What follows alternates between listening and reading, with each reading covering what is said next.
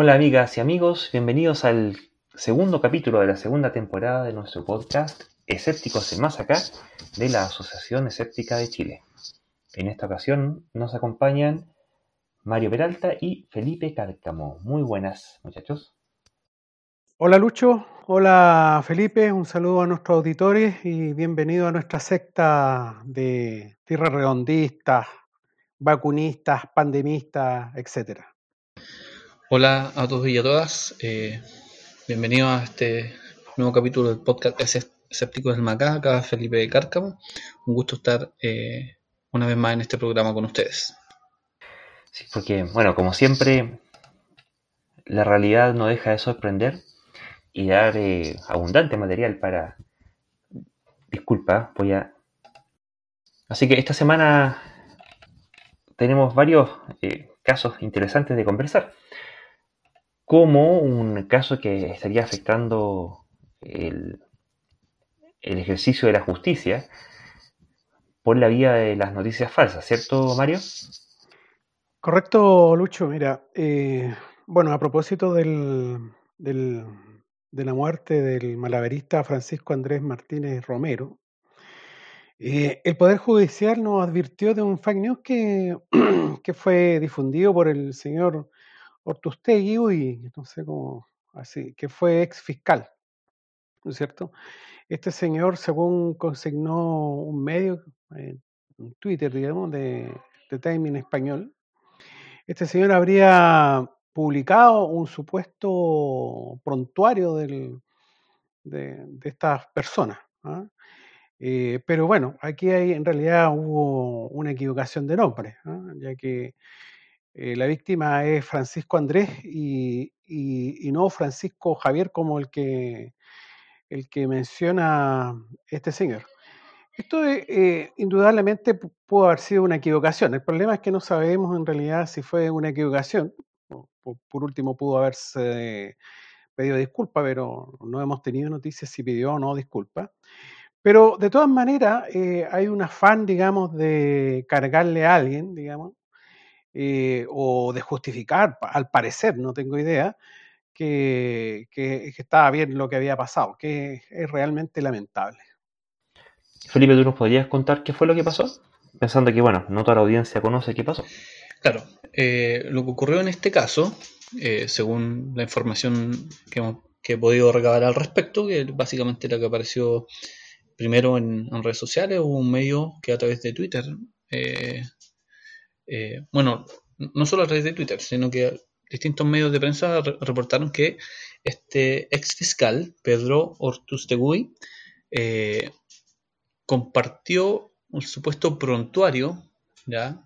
prontuario delictual, del joven malabarista que fue eh, que murió producto del disparo de, de carabineros, una situación que eh, fue bastante confusa y que encendió bastante los ánimos en, en, la población. ¿ya? Eh, bueno, eh, con mucha razón en algunos casos, en, alguna medida. Y lo que pasó es que este ex fiscal compartió este supuesto prontuario delictual y después se constató que el prontuario delictual que había compartido correspondía a otra persona. ¿ya? Y eso suscitó muchas críticas, críticas que a mi parecer son fundadas, porque eh, no podemos, podemos solo especular cuáles fueron las intenciones con las que este ex fiscal compartió esto. No sé si pretendía justificar el, asesinato eh, o, la, muerte de este joven a, manos de, del carabinero de Chile, o si pretendía difamar a este joven para que su muerte pareciera menos grave. Eh, podemos especular respecto a qué intenciones tuvo, pero el hecho objetivo es que compartió un prontuario delictual diciendo que correspondía al de este joven, siendo que eso no era así, y después se demostró que eso era falso. Entonces, pese a que no podemos saber cuáles eran sus intenciones y solo podemos especular al respecto, y quizá convenga no especular tanto al respecto, porque eh, cuando uno trata de especular cuáles son las intenciones de las personas, eh, es muy fácil equivocarse, pero el punto es que el hecho es grave igual. Eh, difundió información falsa, ya, en, en medio de, de una especie de conmoción social producto de este hecho bastante lamentable, bastante triste, por muchas razones.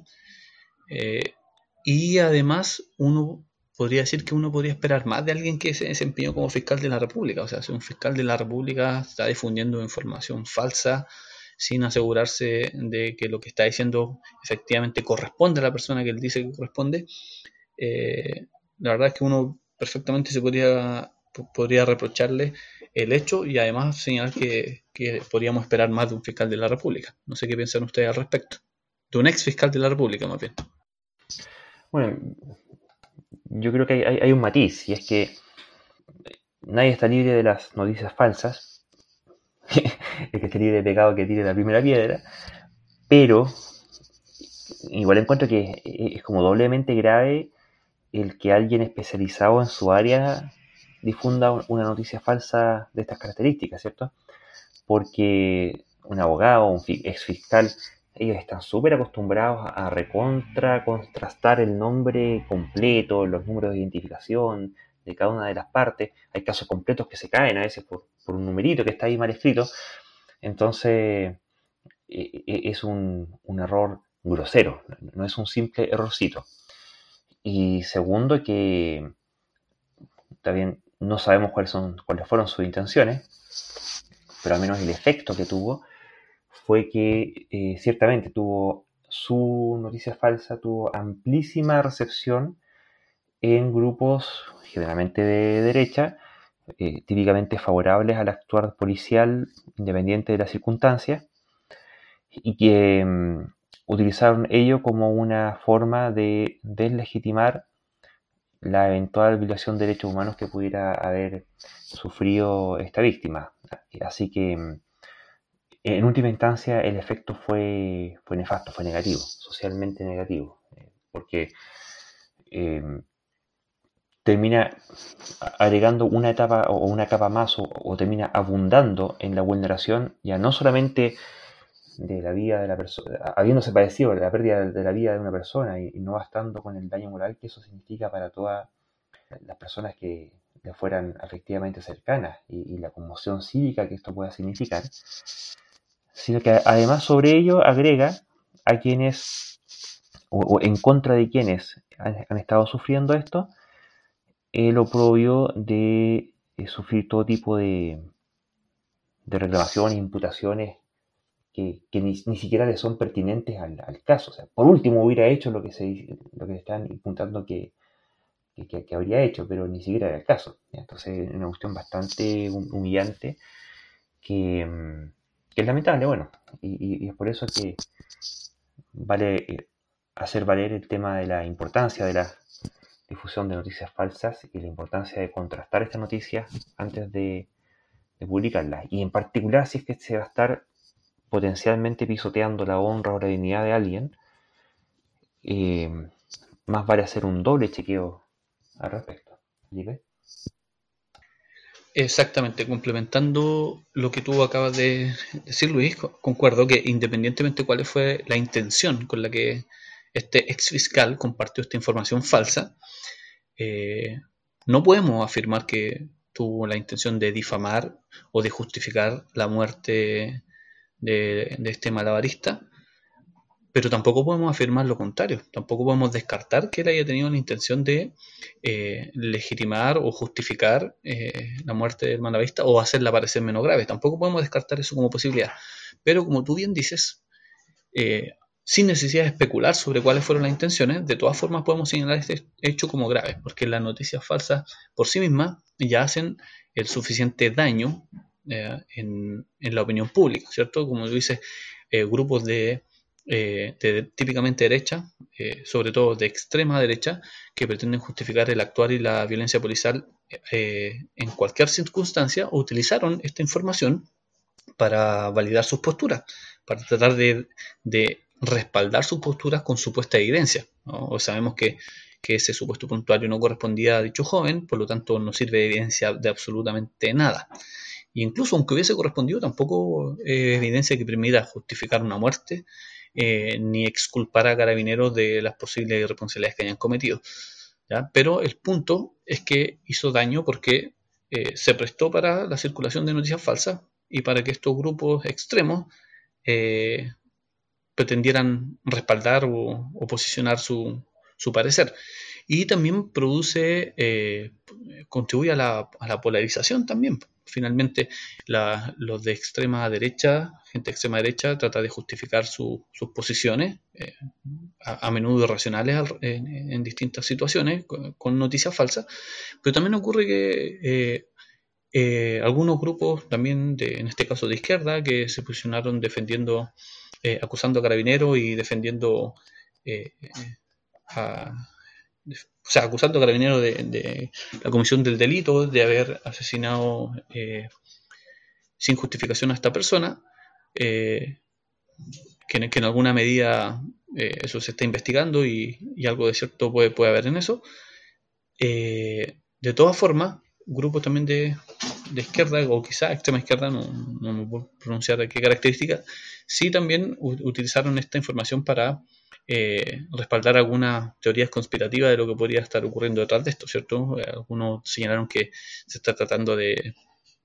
que, un ex fiscal esté tratando de hacer esto, es claramente para, para justificar a Carabinero y para tratar de difamar, eh, tratando de, ver que, o haciendo creer que el gobierno y las autoridades podrían estar detrás de, esto también. También vi algo de eso a propósito de la difusión de esa noticia falsa.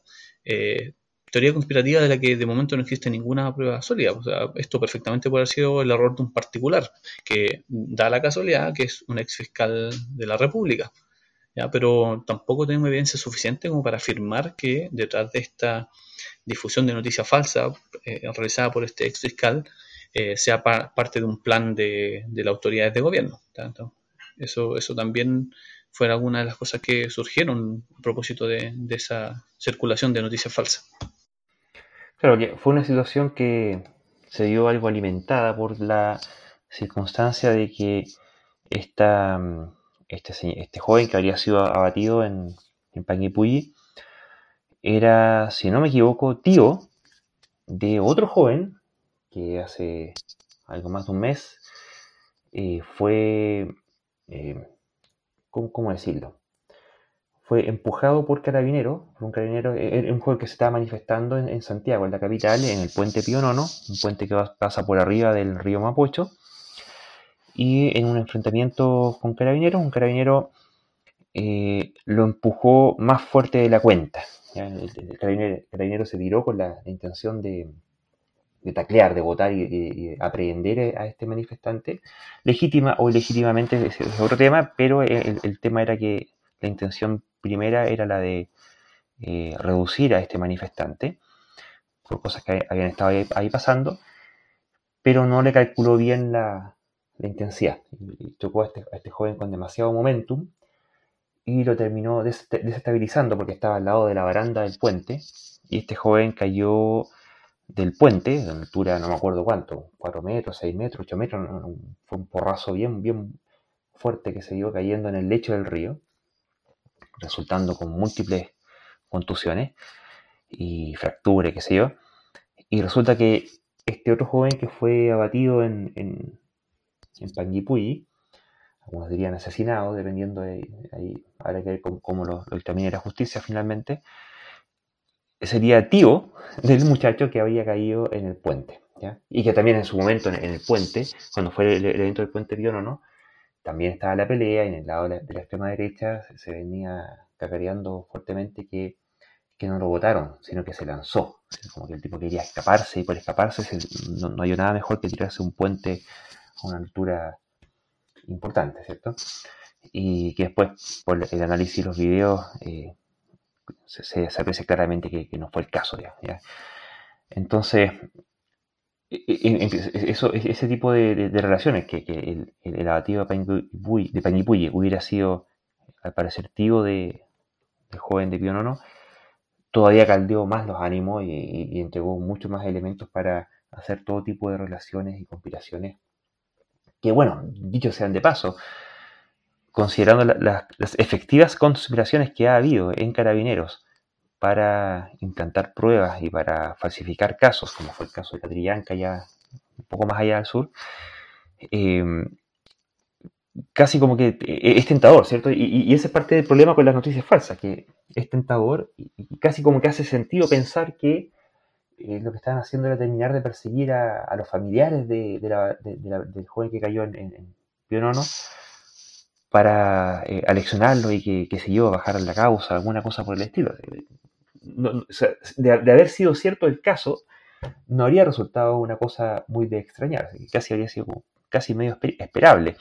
Y, ahí está en parte la, magia negra de, las noticias falsas que hacen sentido. Y, ahí es donde uno rápidamente tiene que aprender a, eh, después de haber pegado varios porrazos eh, con el tema, eh, levantar las alertas de que pudiera quizás no ser y lo, que uno está pensando de buenas a primera y, eventualmente hay más antecedentes u otra forma de interpretar los hechos que pudieran orientar la, finalmente la interpretación definitiva de la situación hacia otros rumbos. ¿Tú tienes algo que apuntar, María? Bueno, tan solo lo que resta es que la justicia opere pronto y, bueno, opere en derecho. Y ahí vamos a, aparte de que cada individuo pueda tener un juicio de lo que vio o, lo, lo que no vio, pueda tener un juicio eh, una verdad jurídica. Eh, en el fondo, ojalá que funcione rápido eso. Eh, en efecto, yo agregaría respecto a este tema, porque al, hablar de este tema de la difusión de noticias falsas por parte de este ex fiscal, noticia falsa que tenía estrecha relación con este hecho noticioso de, de, la muerte de este malabarista a manos de Carabineros de la República, que se va a investigar si el proceder de carabinero fue ajustado a, protocolo o, es legítimo desde un punto de vista legal. Eso, eso está por verse. Eh, cabe, agregar que eh, efectivamente la, difusión de noticias falsas eh, contribuye a la polarización, la polarización que, que, surge espontáneamente por otras razones también, pero las noticias falsas sirven como como alimento de este, de este fuego polarizante, de una forma más combustible para la polarización. ¿ya? Algunas personas lo ocupan para justificar el actuar policial eh, a toda costa ¿ah? y de manera irracional, ¿cierto? Porque eh, no podemos afirmar eh, siempre, sistemáticamente, y, sin atender a los matices que Carabinero actúa de forma correcta. De hecho, Luis acaba de explicar que tenemos muy buenas razones para sospechar del actuar de Carabinero y para eh, ponerlo bajo cuestionamiento. Eh, hemos tenido casos de conspiraciones, corrupción reales en Carabinero, eh, muy frecuentes, muy a menudo, y de los cuales disponemos de pruebas. Pero que Carabineros sea una institución en, la que al en la que la corrupción se ha instalado con fuerza, y creo que eso se puede afirmar con los antecedentes que, disponemos de, múltiples cosas, eso no quiere decir que cualquier acusación que se haga respecto del actuar policial sea cierto. Lamentablemente eh, es necesario reconocer que debemos evaluar caso a caso y afirmar que hay corrupción que cuando dispongamos de pruebas para ello. No basta con la mera sospecha, por más que esa sospecha pueda ser sumamente legítima y, en buena medida justificada por hechos que han ocurrido efectivamente y, que sí han estado probados. Pero de todas formas tenemos que analizar eh, cada caso con la evidencia disponible y tratar de eh, juzgar eh, con el debido mérito cada una de, la evidencia que, aparezca. Ah, eso eh, es, importante destacar. Pero volviendo al tema específico de la difusión de noticias falsas, no queda más que reiterar el los problemas que se pueden generar producto de la difusión de noticias falsas, más aún si hay personas vinculadas al aparato del estatal y un ex fiscal independientemente de que ahora no se esté desempeñando como tal, eh, fue una persona que estuvo vinculada al aparato del Estado y eh, por lo tanto se, uno esperaría que, una persona vinculada al aparato del Estado, que, además eh, tiene una profesión en la que de una otra forma debiese ser sensible a la evidencia, haya sido lo suficientemente descuidado como para hacer circular esta, esta información falsa independientemente de cuál haya sido su intención con ello. Bueno, como antecedente también agreguemos que este señor Pedro Ortustegui que difundió esta noticia falsa, este falso prontuario, o prontuario equivocado, que era de otra persona, era un prontuario real, pero de, otro, de otra persona, no de la víctima, en este caso de Tanguy es el abogado defensor de Claudio Crespo, conocido en el medio como el Paco Nazi, que es un hoy día ex teniente coronel de carabineros que está acusado por haber disparado al estudiante de psicología, si no me recuerdo, Gustavo Gatica, con estos perdigones de goma, producto de lo cual esta persona perdió ambos globos oculares. Entonces, es un abogado que puede ejercer libremente su profesión, pero eh, no sé, ¿qué piensan ustedes? Eh, hay, también hay, abogados que se especializan, no digo que sea este el caso, por supuesto, quién, sabe, pero hay abogados que se especializan en casos reñidos con la, con la inocencia. Claro, uno, dado, dado el, e, este hecho de que este ex fiscal se desempeñe como abogado de, este carabinero, involucrado en una situación también donde se ejerció eh, violencia policial injustificada y, probablemente criminal, eso la justicia lo, determinará. Eh, sin duda que sin duda que uno podría especular respecto de las afinidades políticas e ideológicas de este abogado y ex fiscal. Eh, eso es una pregunta que puede quedar en el aire, pero siendo eh, responsable y considerando que es un abogado que puede ejercer libremente su profesión y puede defender a cualquier tipo de persona, un, abogado debido a su profesión éticamente debe defender a, persona, eh, a toda persona porque todas las personas, incluso quienes cometen delito, tienen derecho a un juicio justo y por lo tanto a la representación legal. siendo responsables, no, no podemos asegurar asegurar que eh, tenga alguna afinidad política ideológica con estos sectores de extrema derecha, pero tampoco lo podemos negar. y de todas formas creo que una pregunta legítima de ser formulada, independientemente de que no tengamos una respuesta definitiva para ella. Bueno, en la misma línea, todo, todo, eh, toda persona tiene derecho a ser considerada inocente hasta que se demuestre lo contrario incluso Garavito, digamos, un, asesino eh, de niños en Colombia, que tiene a su haber como 200 niños, eh, tuvo derecho a la defensa. Así que no, creo que, o sea, las personas pueden o pensar lo que quieran, lo que quieran, pero se establecen lo que se denomina la verdad judicial, y eso es lo que debe predominar. Solo, solo agregaría que, claro, toda persona tiene derecho a, un juicio justo, eso está consagrado en los derechos humanos y, es un valor que eh, debe, a mi parecer, existir y, debemos procurar que, las personas tengan eh, tal derecho, Pero eh, ese mismo derecho entra un poco en, contradicción con, en alguna medida, con lo que hizo este ex fiscal, al, difundir esta información falsa respecto del supuesto prontuario policial del malaverista que fue muerto a manos de carabineros.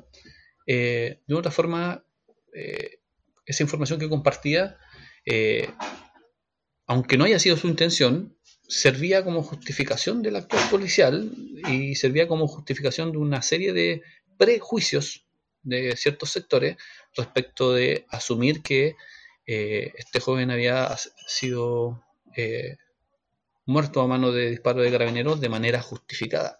Entonces, de una forma, eh, claro, uno debe reconocer que toda persona tiene derecho a un juicio justo, pero eh, la misma difusión de noticias falsas a veces eh, va un poco a contramano de ese valor de que la gente tenga derecho a un juicio justo, porque se trata de sacar conclusiones apresuradas a partir de antecedentes que no necesariamente están relacionados con el hecho. ¿qué tiene que ver que si, si efectivamente el visto hubiese tenido causas policiales ¿de qué forma eso cambia, cambia eh, la necesidad de juzgar si Carabineros actuó eh, dentro del marco de la ley y dentro de los protocolos correspondientes? El, hecho de que este joven haya cometido delito anteriormente no dice mucho respecto de esa, de esa pregunta en particular. E, eso es importante tenerlo en cuenta. Mario. Eh, sí, lo que pasa de que eh, es mezclar un poco las cosas. O sea, el tipo puede tener un comportamiento de que le gusta eh, defender ciertos casos, qué sé yo, pero eso no implica lo otro. O sea, el carabinero, eh, en este caso, eh, tiene tanto derecho como cualquier otro individuo. O sea, es hijo de la, de la patria, digamos, de la democracia y como todo el mundo nomás. O sea, em, ahora em, uno siempre lamenta esta, que haya tipo extremista, que hayan que gente que piensa que tiene la razón por sobre todos los demás, etcétera, etcétera, y que, que intenta imponer cosas, digamos, uno siempre lo va a lamentar. Pero en definitiva, e, este es un caso que se va a resolver judicialmente. Claro, porque la, contramano de, la misma situación es cuando al carabinero se le llamaba asesino o, se calificaba esta situación de, asesinato derechamente, cuando nuevamente y bajo el mismo principio de presunción de inocencia, no correspondería tildar de asesino, que es un delito, a alguien que eh, está en una, situación en la cual todavía tiene que evaluarse judicialmente. Porque bueno, aquí la, la parte que no hemos comentado, ¿cierto? Es que este joven estaba haciendo malabarismo, vivía de las limosnas que recibía en, la, esquina mientras duraba el semáforo, en, la esquina de las calles, y mm, hacía malabarismo con eh, con, estos sables de malabarismo, o machetes, no, sé si se llaman machetes o sables de malabarismo, pero que son sables, que son grandotes, y que mm, pudiera darse el caso de que alguien no supiera que son romos, pero también puede el caso de que aún siendo romos pueden usarse para causar daño. Y este carabinero habría eh, sometido a este, a este joven a lo que aquí en Chile se llama el control preventivo de identidad, que ese es un tema por sí mismo que quizás en algún capítulo podamos abordarlo, producto de lo cual este malabarista habría tenido una reacción violenta en contra del carabinero, más allá, o sea, sumado además a al hecho violento mismo de, la, de, la, de un control que al, parecer no, era, no era justificado, y que mm, habría tenido una reacción eh, agresiva física en, contra del carabinero y, ahí se produce el, disparo. Y bueno, ahí está el video, lo pueden ver en redes sociales, quién dispara primero, quién dispara después. Hay varios carabineros involucrados, eh, cuántos disparos fueron los pertinentes, cuántos no, qué sé yo. Eh, al menos en principio cabía la posibilidad de que el carabinero hubiera actuado en legítima defensa y en ese caso no habría sido asesinato. Entonces, eh, también es el tipo de reservas que hay que tener antes de, juzgar o prejuzgar, porque, bueno, eh, ocurría que en, el momento eh, el carabinero, eh, él y sus acompañantes empezaron a ser asediados por la, la, muchedumbre de gente que estaba ahí y que en, principio tomó partido en pos del malabarista abatido. Entonces, siempre son situaciones. Bueno, y, en general pasa con, el, con este asunto de los, de los linchamientos públicos en este caso contra un carabinero, pero en otros casos han, linchado y de hecho en algún capítulo anterior tocamos el caso, ¿cierto?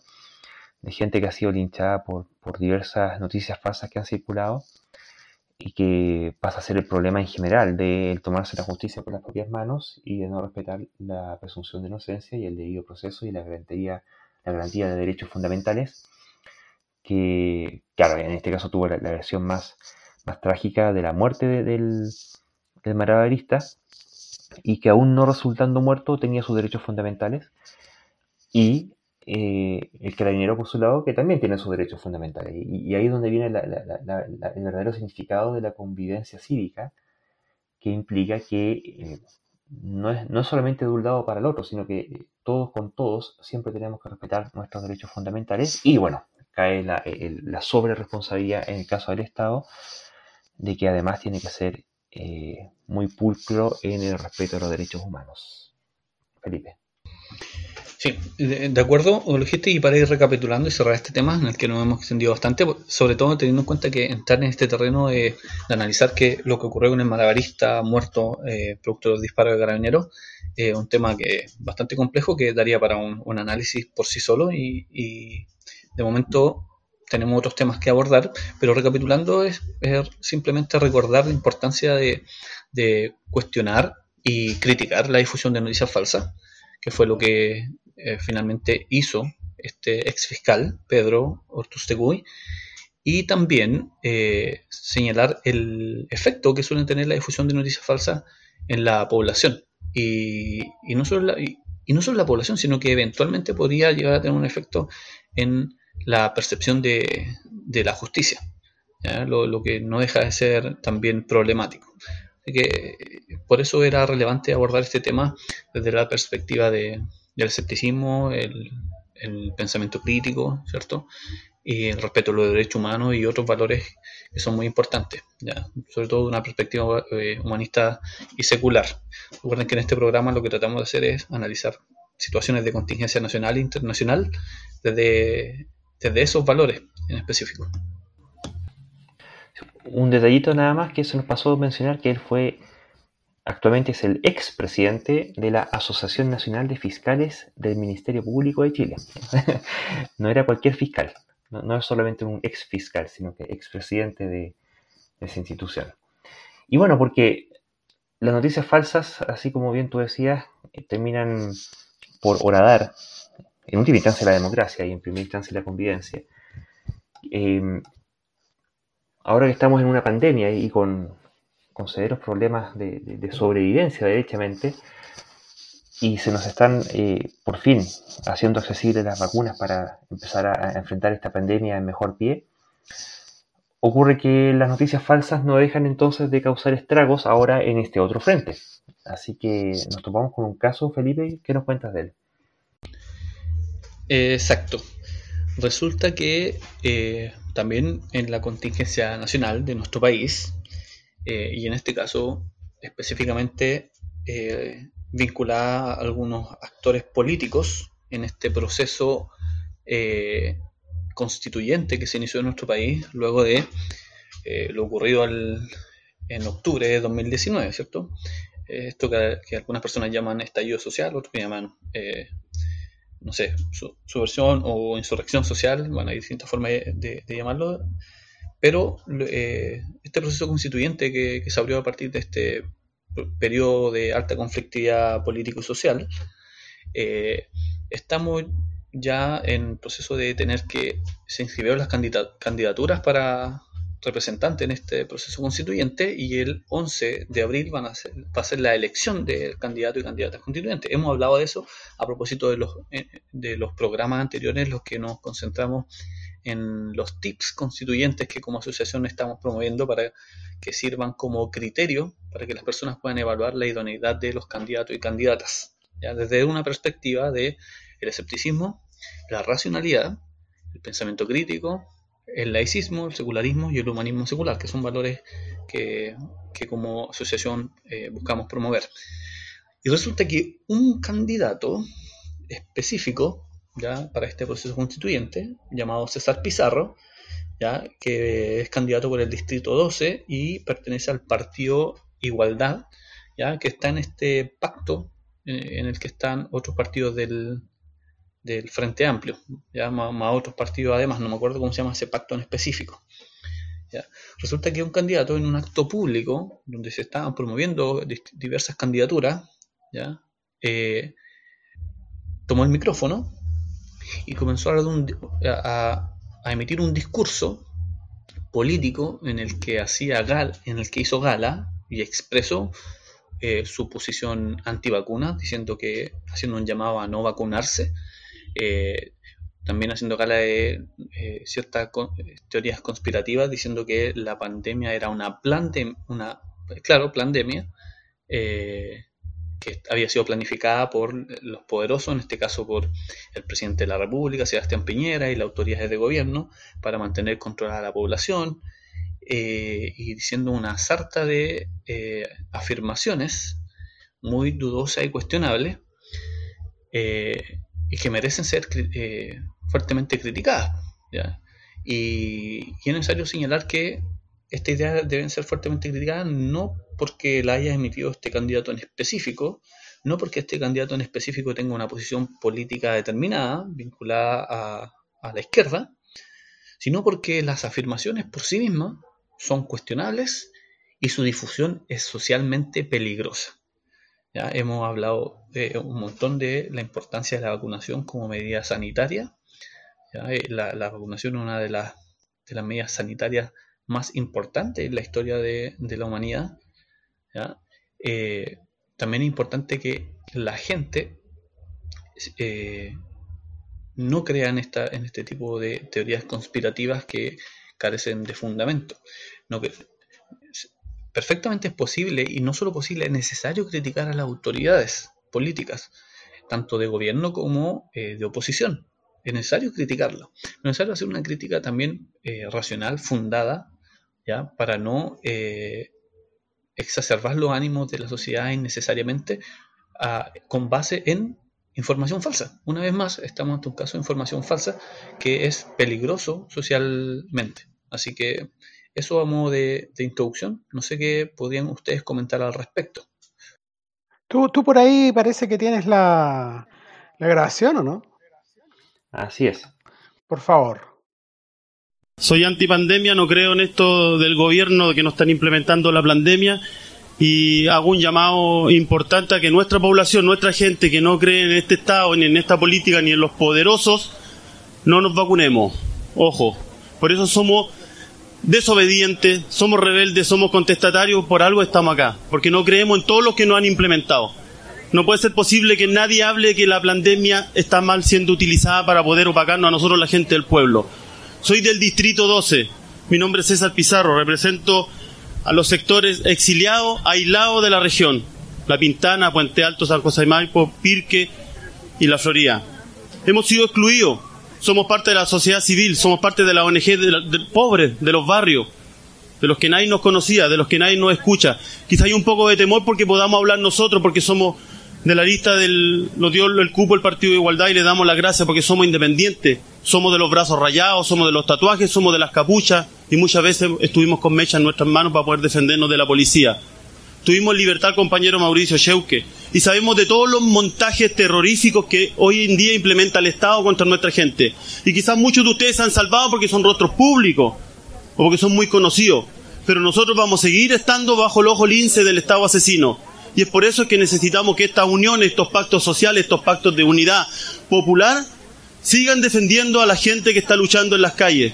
Necesitamos abogados, necesitamos seguir sacando a los presos de la revuelta, necesitamos seguir desenmascarando al poder político establecido, a la fiscalía, al ministerio público, a los jueces, a los masones, a la masonería. Ustedes saben bien quién, quién nos gobierna hoy en día, pero hoy en día es necesario romperlo todo, sin temor y decir las cosas como son, porque estamos bajo el alero de los terroristas del Estado, del gobierno de Piñera.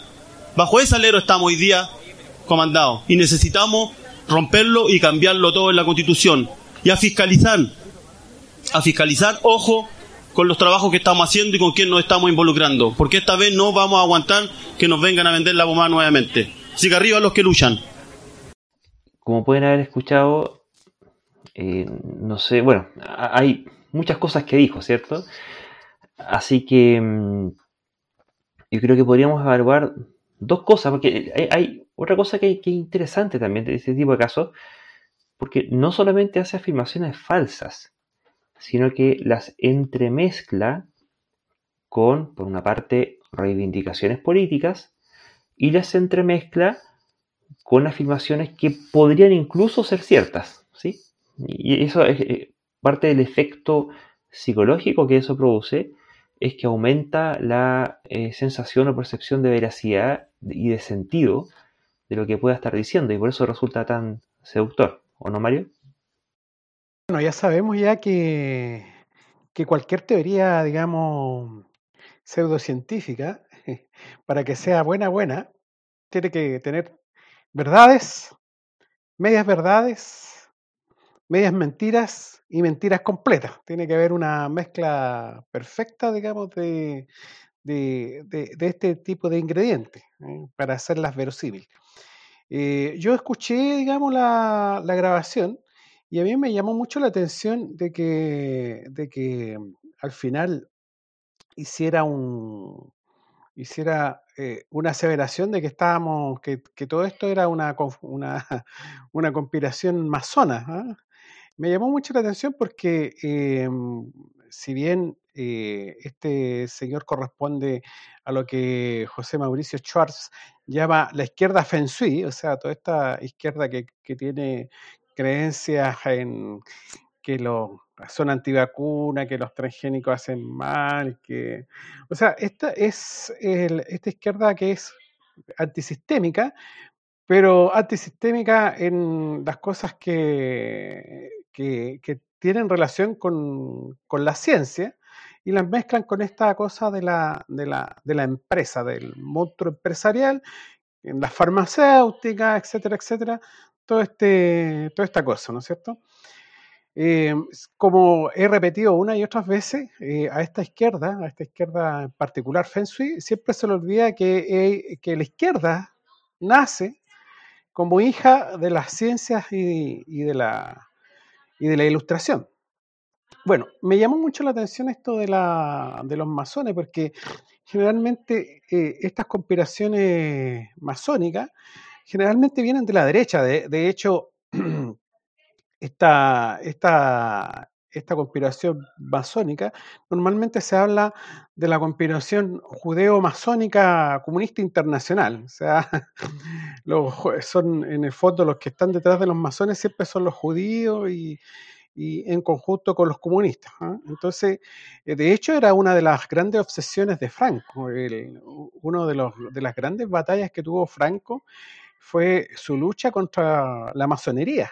O sea, cualquier tipo que fuera masón, eh, bueno, en definitiva eh, se iba a la cárcel y se iba a su, a su, se llama?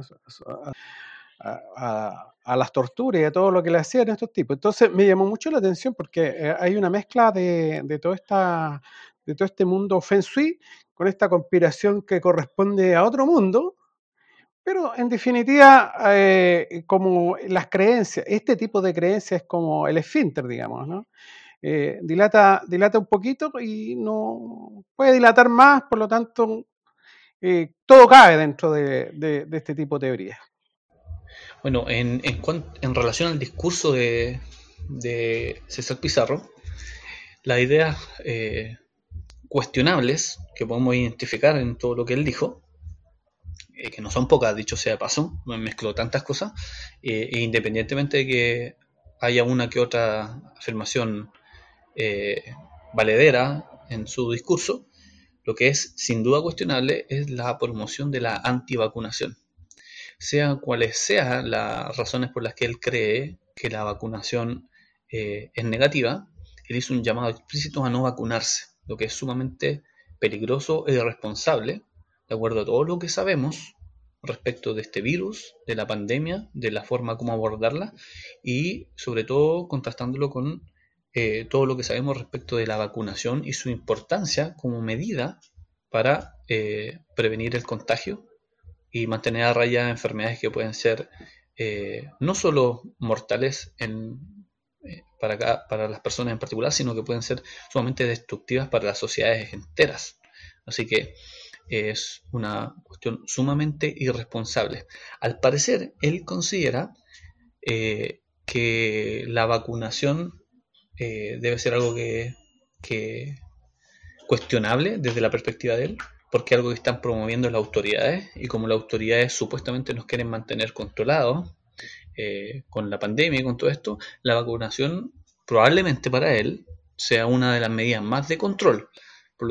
Eso es lo que yo podría inferir o deducir de todo lo que él dice. Seguramente no es la única razón que él tendrá, pero al menos sí algo que se puede en alguna medida inferir y deducir de lo que él comenta. Entonces, la promoción de la vacunación es algo sumamente cuestionable y debemos criticar eh, cuando los representantes políticos eh, hagan gala de, eso, independientemente de su posición política. Si hay un candidato político que promueve la antivacunación, que es de izquierda, u otro que promueve la antivacunación que sea de derecha, hay que cuestionarlo de todas formas y, atender a sus palabras y cuestionar eso porque están siendo responsables y promoviendo eh, conductas u omisiones peligrosas en la población. Otra idea cuestionable, aparte de la promoción de la antivacunación, eh, y estrechamente asociada con ella esta idea de que eh, lo que está pasando con el coronavirus a nivel mundial y a nivel nacional también, toda esta necesidad de tener, cuarentena, de restringir la, eh, la, interacción social mediante distanciamiento, todo esto sería parte de un plan concertado de, por parte de las élites y de las autoridades para mantener a la población controlada. Y él también, vinculando esto con hechos relativamente recientes en la historia de nuestro país, eh, con, el propósito de eh, mantener controladas a las personas que eh, fueron partícipes del llamado estallido social, ¿cierto? Todas las personas que salieron a manifestarse en contra de una serie de injusticias que han existido en nuestro país por mucho tiempo. Y esta pandemia sería supuestamente un plan concertado o funcional a las autoridades para mantener controlado eso. Eso es alguna de las cosas que él sugiere. Independientemente de que, en efecto, en ocasiones autoridades políticas pueden tratar de utilizar esta pandemia con fines políticos, no, no lo podemos descartar. Una cosa muy diferente ¿ya? es afirmar que todo lo que está pasando con la pandemia de coronavirus y las distintas medidas necesarias sea parte de un plan maquiavélico de la autoridad y no considerar que también hay muy buenas razones sanitarias para que eso sea así. Bueno, este caballero dijo varias cosas más. Por ejemplo, dijo que eh, somos desobedientes, somos rebeldes, somos contestatarios. Por algo estamos acá, porque no creemos en todo lo que nos nos han implementado, dice. Pero no puede ser posible que nadie hable que la pandemia está mal siendo utilizada para poder opacarnos a nosotros, la gente del pueblo. Y, aquí viene este problema de la, de la zancocha política, de la reivindicación política, que uno bien pudiera estar de acuerdo incluso con que eh, en Chile en particular, bueno, es la historia de la humanidad en todo el mundo y en Chile eso no deja de pasar tampoco, de que los grupos más desfavorecidos, los más pobres, también terminan siendo aprovechados, pisoteados de, múltiples formas. Y lo puede ser perfectamente cierto y eventualmente sea justificable que haya cierta actitud oposicionista de su parte ante cierto tipo de políticas, pero eso no hace automáticamente que toda desobediencia, toda rebeldía, toda contestatareidad y toda oposición sea por el mero hecho de ser opositora una buena idea. Uno eventualmente, eh, o, lo que uno quisiera es oponerse a aquellas cuestiones que, que nos resulten perniciosas, pero uno no quisiera oponerse a aquellas cuestiones que resulten beneficiosas. Y quien se opone a aquello que es beneficioso, por lo menos está eh, haciendo que padezcamos el costo de oportunidad del beneficio que podríamos tener y que no se obtiene debido a esta oposición en la medida que resulte fructífera y efectivamente impida la realización del beneficio. ¿sí? Entonces es una forma de dañar, es una forma de empobrecer. Y aquí una cuestión que yo considero que es tremendamente lastimosa. Ya sabemos que en Chile y dentro de todas las desigualdades que hay, también está, la desigualdad en salud. Sabemos que las expectativas de vida, una cosa es la expectativa de vida en promedio de todo el país, que tenemos estándares destacadísimos a nivel mundial, pero eso no se distribuye equitativamente en la población. Los más ricos tienen esperanzas de vida por sobre los 80 años y los más pobres tienen esperanzas de vida que con suerte alcanzan a los 70. O sea, hay prácticamente una década de diferencia en la expectativa de vida entre las personas que han podido vivir de forma rica en comparación con las personas que han vivido la mayor parte de su vida de forma pobre. Y este candidato que representa o que pretende representar a grupos desfavorecidos, por lo tanto grupos que viven menos, y que además en el caso de la pandemia han sido los más golpeados desde el punto de vista económico por la pandemia y desde el punto de vista sanitario han sido los más golpeados en cantidad de muertos, porque alguien que ha tenido una vida rica y bien alimentada, con deporte, con buenas atenciones de salud, llega en mejores condiciones a enfrentar un, caso severo de coronavirus, de COVID-19, que alguien que ha sufrido todo tipo de precariedades, tanto psicológicas como físicas o nutricionales, que llegan en bastante menor pie y tiene mayor chance de que un caso severo de coronavirus o de COVID-19 le lo pueda llevar a la tumba, ¿cierto? Y si tenemos un representante que representa a estos que son eh, los mayores perjudicados por la pandemia, muy mal favor le hace a esta gente, a, los más pobres que puedan eventualmente elegirlo, con eh, luchar en contra de una medida que los puede beneficiar tanto. Porque eh, si bien en términos de dignidad humana, todas las vías son iguales y una vacuna protege a todos de las mismas enfermedades, en términos del padecimiento que estas enfermedades significan, son mucho más potentes en los grupos más pobres y por tanto las vacunas son, en términos comparativos y relativos, muchísimo, muchísimo más importantes para los más pobres. Entonces, este sería pero el, el, ejemplo exacto del anticandidato. O sea, ¿cuál sería el candidato que yo podría elegir para que me haga el mayor perjuicio posible siendo pobre? Sería este señor eh, César Pizarro del Distrito 12, de la lista Apruebo Dignidad, con un cupo por el partido Igualdad. Habrá que ver qué es lo que dicen de partido. No, he escuchado las, eh, el rechazo suficiente que yo creo que justificadamente merece este candidato. En relación a lo último que acabas de preguntar, yo eh, estuve siguiendo un poco esta noticia y hubo voces desde el pacto del cual forma parte este apruebo dignidad y hubo personas que en el mismo acto en el cual él limitó su palabra eh, eh, cuestionaron las afirmaciones de, César Pizarro y hicieron un llamado a reconocer la importancia de la vacunación y hicieron un llamado a vacunarse. O sea, hubo personas que hicieron eso.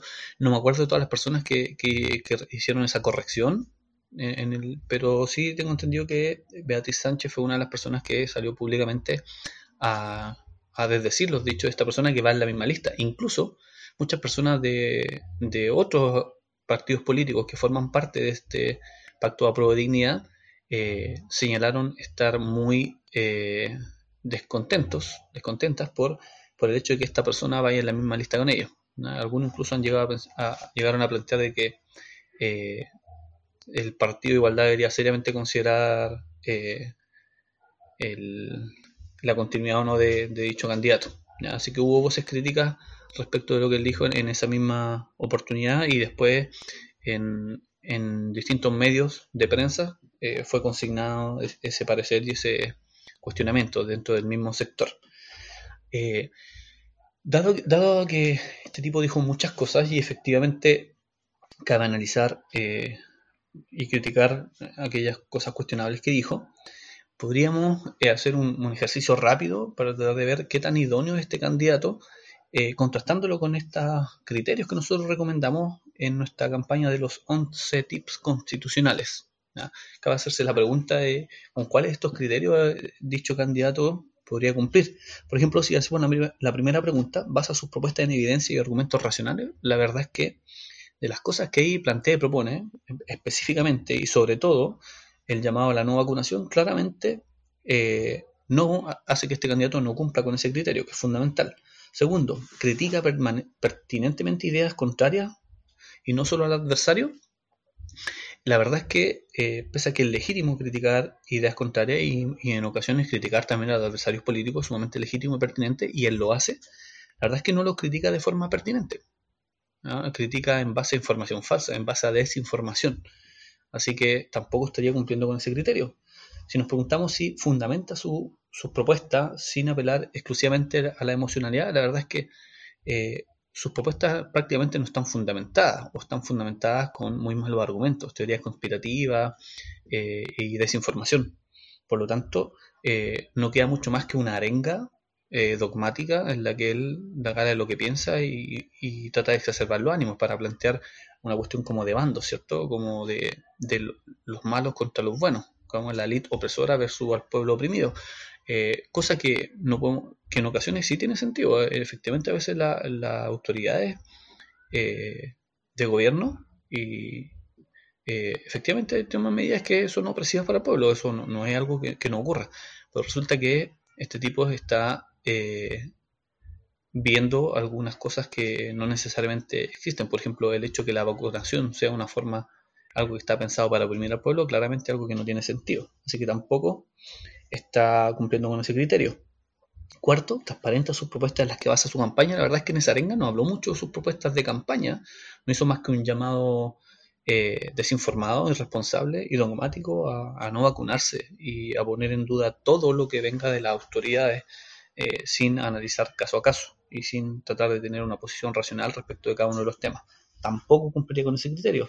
Sabe fundamental claramente y en detalle su idea, a la luz de lo que acabo de decir, claramente no cumple con ese criterio tampoco. ¿Refiere hechos comprobables como respaldo? No, tampoco, por lo mismo que acabo de decir, y voy a ir más rápido en esto para no repetirme tanto. ¿Promueve el diálogo democrático y la búsqueda del bien común? La verdad es que no promueve mucho diálogo porque él asume una postura dogmática, eh, asume un, discurso demagógico también, que también es una, algo que forma parte de esto, y un discurso polarizante también, polarizante eh, en el mal sentido de la palabra. Efectivamente, a veces cabe eh, ir contra ciertas ideas y luchar contra ciertas medidas eh, y oponerse a ellas, pero cuando trato de, polarizar las cosas de manera infundada y de manera racional, no estoy haciendo más que eh, torpedear el diálogo democrático y la búsqueda del bien común. Tampoco cumpliría con ese criterio. Cambia de opinión ante una refutación adecuada a su idea. No sé si habrá cambiado de opinión o no, o si estará dispuesto a hacerlo, pero cabe también dudar de que cumpla con ese criterio. También es consciente de las consecuencias prácticas de su propuesta. Me atrevería yo a afirmar que no, porque promover la antivacunación claramente puede tener consecuencias prácticas muy nefastas si que la población hiciera caso y eco de ese tipo de afirmaciones. Así que definitivamente no cumple con ese criterio. Y si sus propuestas son compatibles con el consenso, consenso eh, de, los expertos y los organismos técnicos, claramente no también, por las razones que ya se han dicho anteriormente. Y la última pregunta es si sus propuestas respetan los derechos humanos y reconocen su importancia. También cabe ponerlo en duda. ¿ya? Normalmente eh, los movimientos de izquierda eh, hacen, le dan mucha importancia al respeto de los derechos humanos y me parece bien que así sea. De hecho, los derechos humanos son algo tan importante que también los sectores de derecha deberían darle importancia transversalmente. Todos todas las personas, todos los seres humanos deberíamos darle importancia al respeto de los derechos humanos.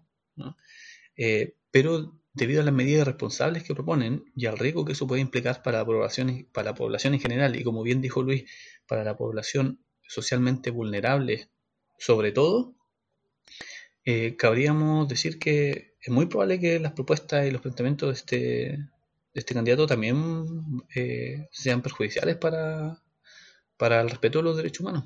Así que la verdad es que eh, si teniendo en cuenta todos estos criterios de parte de nuestra campaña del 11 TIP, este candidato claramente sería un muy, muy mal candidato. si fuera el, en el Chavo del 8, diría póngale cero, ¿cierto? y mm, yo quería hacer eh, un alcance, y es que, ¿qué tiene que haber pasado eh, en la vida de esta persona y en la educación de esta persona y en el contexto cultural de esta persona?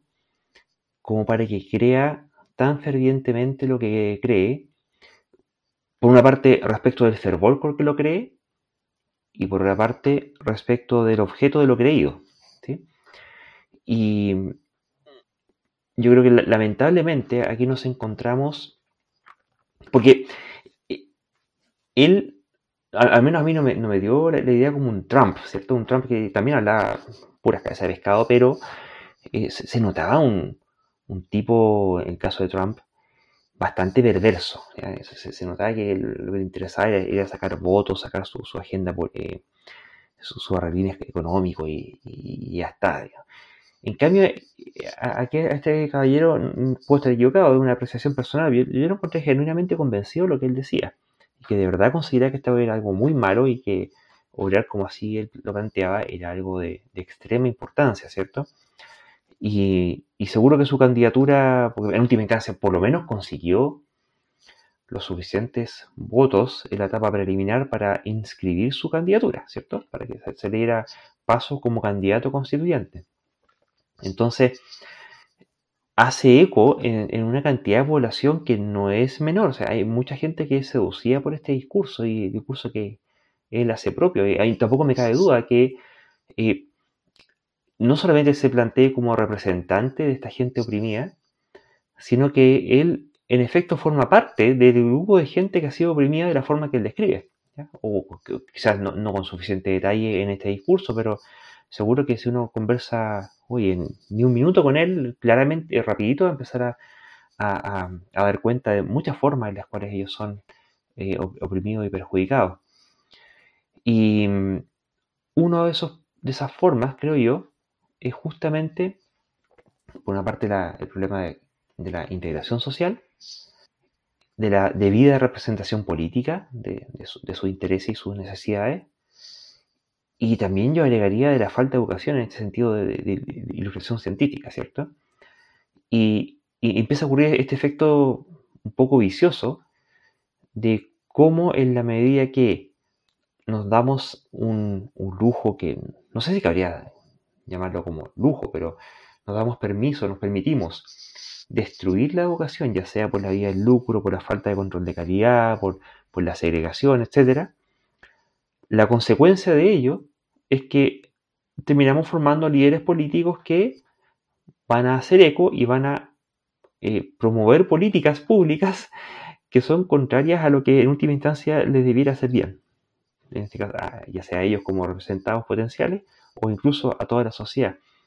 Entonces, la, mm, quiero tirar como, como reflexión colateral como el hecho de haber transformado en Chile a la educación en un vil negocio y punto, termina eh, haciendo que, surja este tipo de, situaciones, ¿cierto? Yo, creo que, bueno, y, yo creo que eso, eso nos enlaza un poco con el siguiente punto, voy a dar el paso a Mario porque creo que eh, da esto naturalmente da pie al siguiente punto que vamos a tocar, pero di lo que quieres decir, Mario. Bueno, eh, creo que ya lo hemos tocado anteriormente en el pod, que en el fondo nuestros cerebros son máquinas de procesamiento absolutamente sesgadas.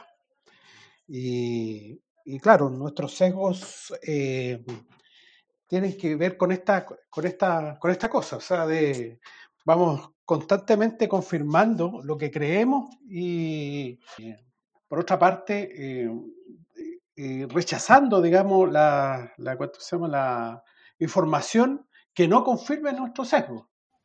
Por lo tanto, en el fondo eh, es, un problema de cómo funciona nuestro cerebro, además de que funcionamos en base a heurísticas, o sea, que, que, en el fondo son atajos, ¿no es cierto? Atajos que vamos haciendo. Entonces, estos sesgos más estas heurísticas, más nuestras disonancias cognitivas, o sea, esto de, esto de ¿cuánto se llama? De, mm, que en el fondo vamos eh, eh, profundizando, profundizando cada vez más esa creencia. De hecho, muchas veces las personas, mientras más le dicen, oye, viejito, estás equivocado, la persona más se aferra a ese tipo de creencia.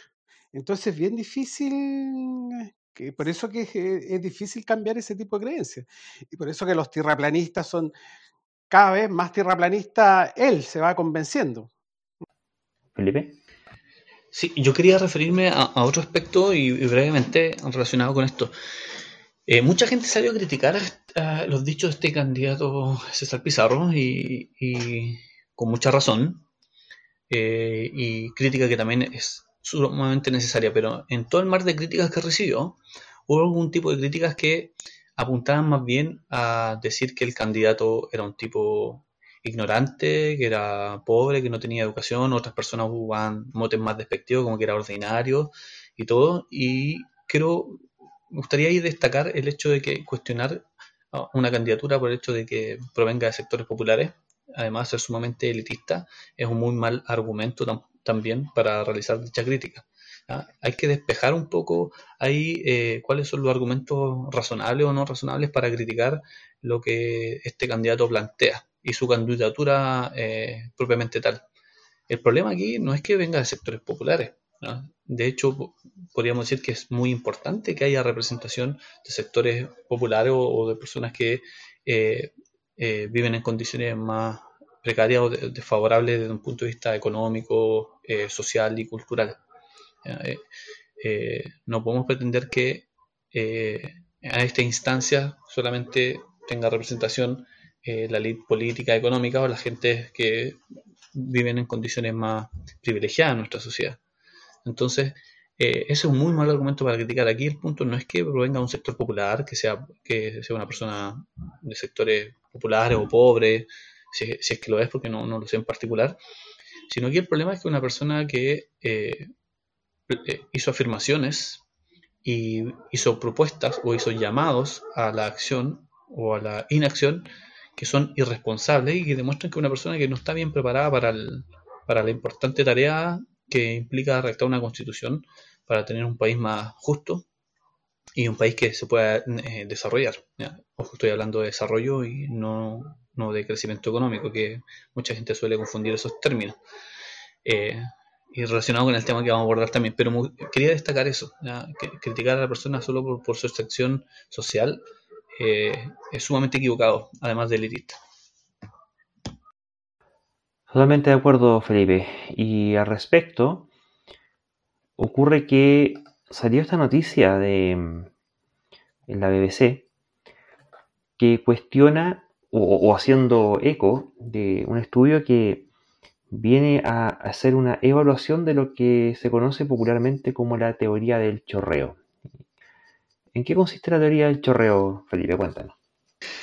Bueno, sin ser especialista, este es un tema que, me interesa bastante y eh, dicho de la forma más simple posible, la teoría del chorreo es la suposición de que a mayor crecimiento económico, ya, eh, mayor va a ser la distribución de los ingresos porque eh, si las personas que más tienen ganan más dinero, espontáneamente ese cúmulo de dinero adicional que van a, estar, ganando va a empezar a chorrear o a repartirse casi como un proceso espontáneo en los sectores sociales que están más abajo en la escala social.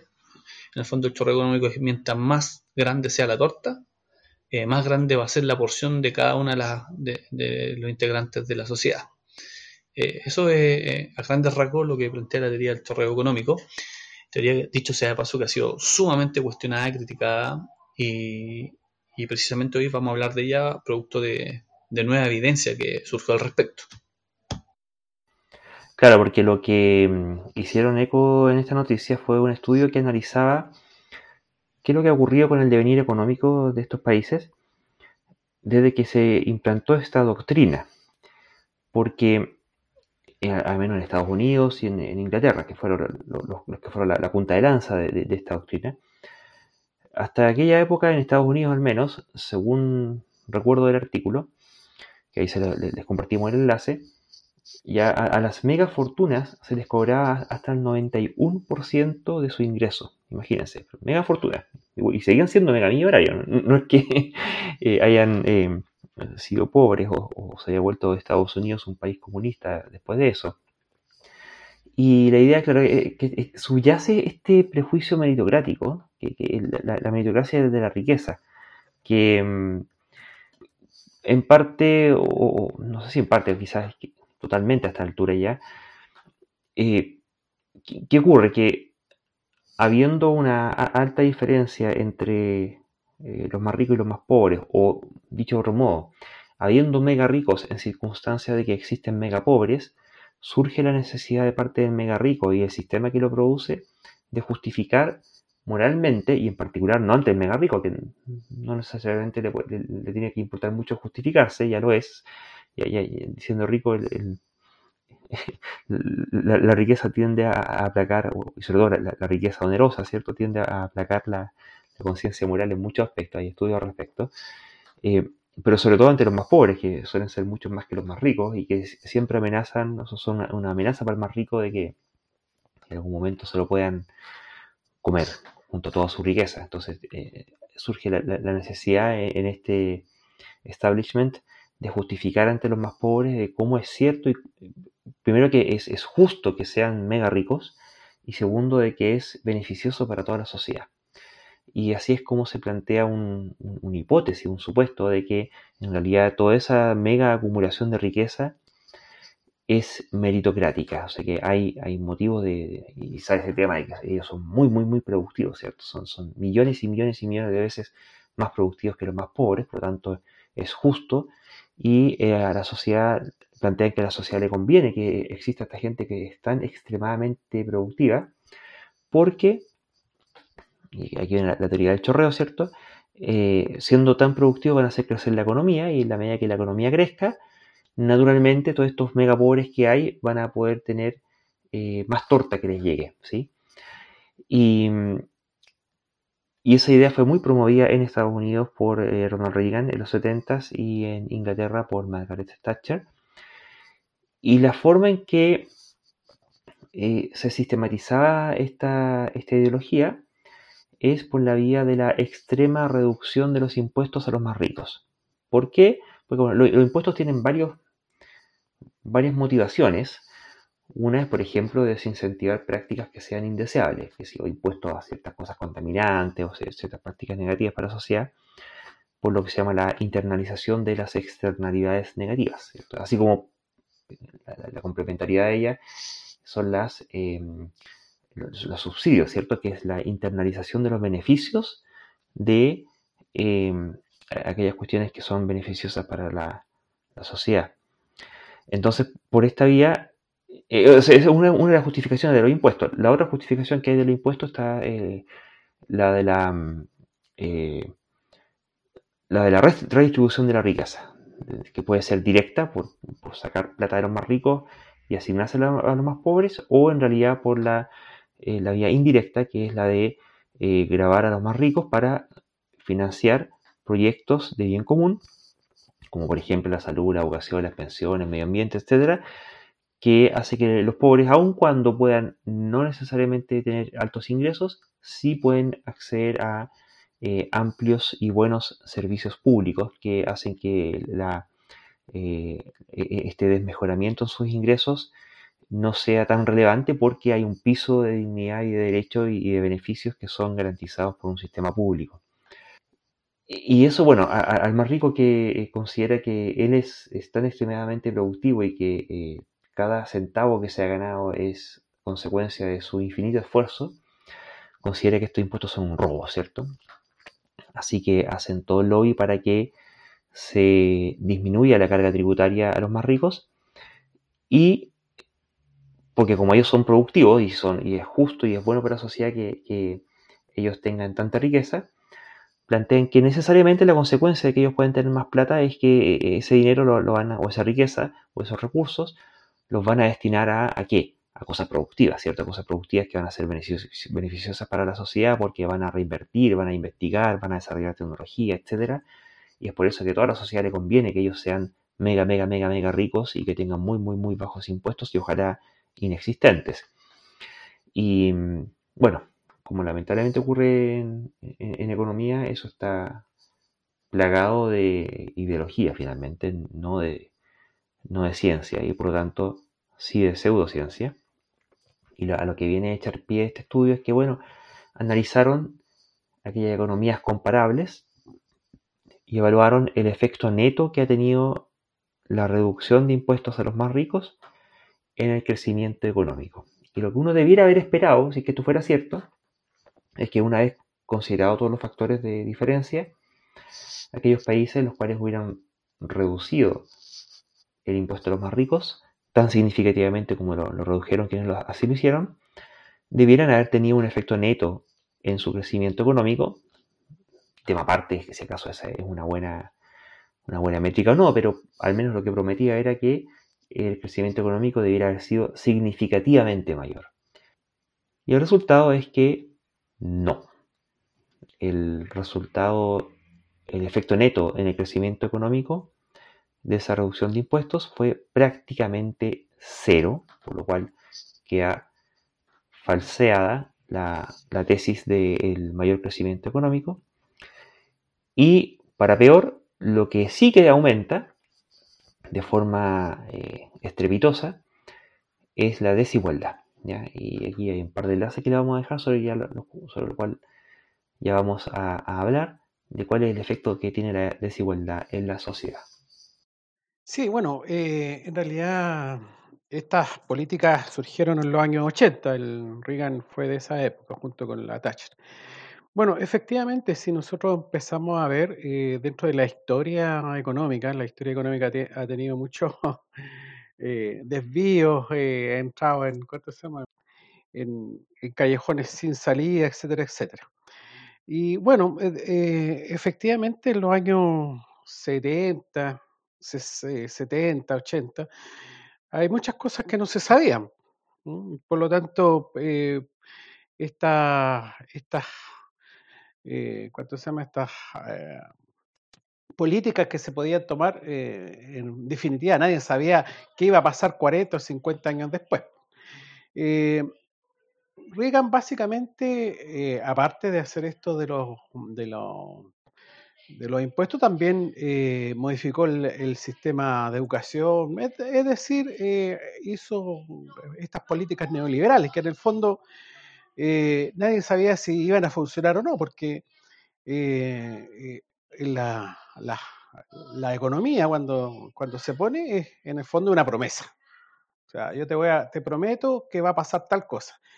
Pero en definitiva, la realidad siempre es porfiada y dice otra cosa. Entonces, eh, esto eh, lo que queremos hacer es una, una, economía normativa, o sea, que tenga ciertas normas, que se cumplan ciertas, cosas, pero sencillamente eh, los seres humanos, que se yo, tomamos otro tipo de decisiones, las cosas son diferentes. Por lo tanto, lamentablemente estas políticas se toman, que tienen resultados 40, 50 años después, se, empiezan recién a ver qué es lo que pasó. Bueno, se pasan ahí una generación completa que, por ejemplo, puede que no vaya a tener ni siquiera jubilaciones o pensiones, y pasan este tipo de cosas. Entonces, el neoliberalismo como, como una escuela más dentro de las eh, bueno, no sé cuántas escuelas ya llevamos a la postre, eh, es una más que ha ido pasando, de la escuela que a algunas le han respondido eh, mejor u otras peor, digamos. Y efectivamente, como decías tú, Lucho, tienen harto de, de, impostura, en el fondo, impostura, o sea, cuando uno le pregunta a un tipo de esto, porque si él piensa que, bueno, y él te va a hacer una cosa ahí en la pizarra, seguramente va a utilizar algunas ecuaciones, eh, que tú vas a quedar ahí chupa convencido, ¿no es cierto? Pero definitivamente los sistemas sociales no se mueven en base muchas veces a este tipo de ecuaciones. Entonces, en definitiva, eh, lo más probable es que toda esta teoría que es muy bonita, y que generalmente son, como decía yo, imposturas intelectuales, como le llamaba Socal, eh, sencillamente no funcionan. Eso, eso es lamentablemente, y por eso que la, economía tiene, tiene este problema grave, digamos, que, que en definitiva es muy difícil probarla de antemano. Por lo tanto, siempre que, que alguien dice esto va a funcionar de esta manera, lo más probable es que no funcione de esa manera y va a tener que ver con sus medidas o lo que haga, va a tener que ver con la escuela ideológica a la cual adhiere, la escuela que sea neoliberal, eh, marxista, austriaca, lo que sea. Lamentablemente pasa eso. Eh, el problema es grave, es grave. Eh, Sí, gracias. Eh, bueno, el, tema, partir de que es muy interesante y ya entrando a comentar respecto de este tema en específico, eh, creo importante hacer algunas aclaraciones. Aquí efectivamente hemos hecho, estamos haciendo y seguiremos haciendo cuestionamientos respecto de ciertas ideas de índole económica que están bastante extendidas y que son sumamente cuestionables desde una perspectiva racional, eh, atendiendo a la evidencia. Eh, pero eso no quiere decir que la economía no sea una ciencia legítima. De hecho, la economía es, una ciencia social eh, legítima, donde se hace investigación seria también. Eh, y de hecho, podríamos decir que es una ciencia que necesita ser desarrollada en beneficio de la sociedad. Efectivamente, conocer mejor el funcionamiento real de la economía y, y cómo la economía efectivamente pueden ser eh, sustentables en el tiempo, sobre todo teniendo en cuenta aspectos tan relevantes como el medio ambiente y problemas tan acuciantes como el calentamiento global. Así que más nos vale eh, que sepamos de economía y que cada vez aprendamos más sobre economía eh, y obtengamos más conocimiento basado realmente en evidencia.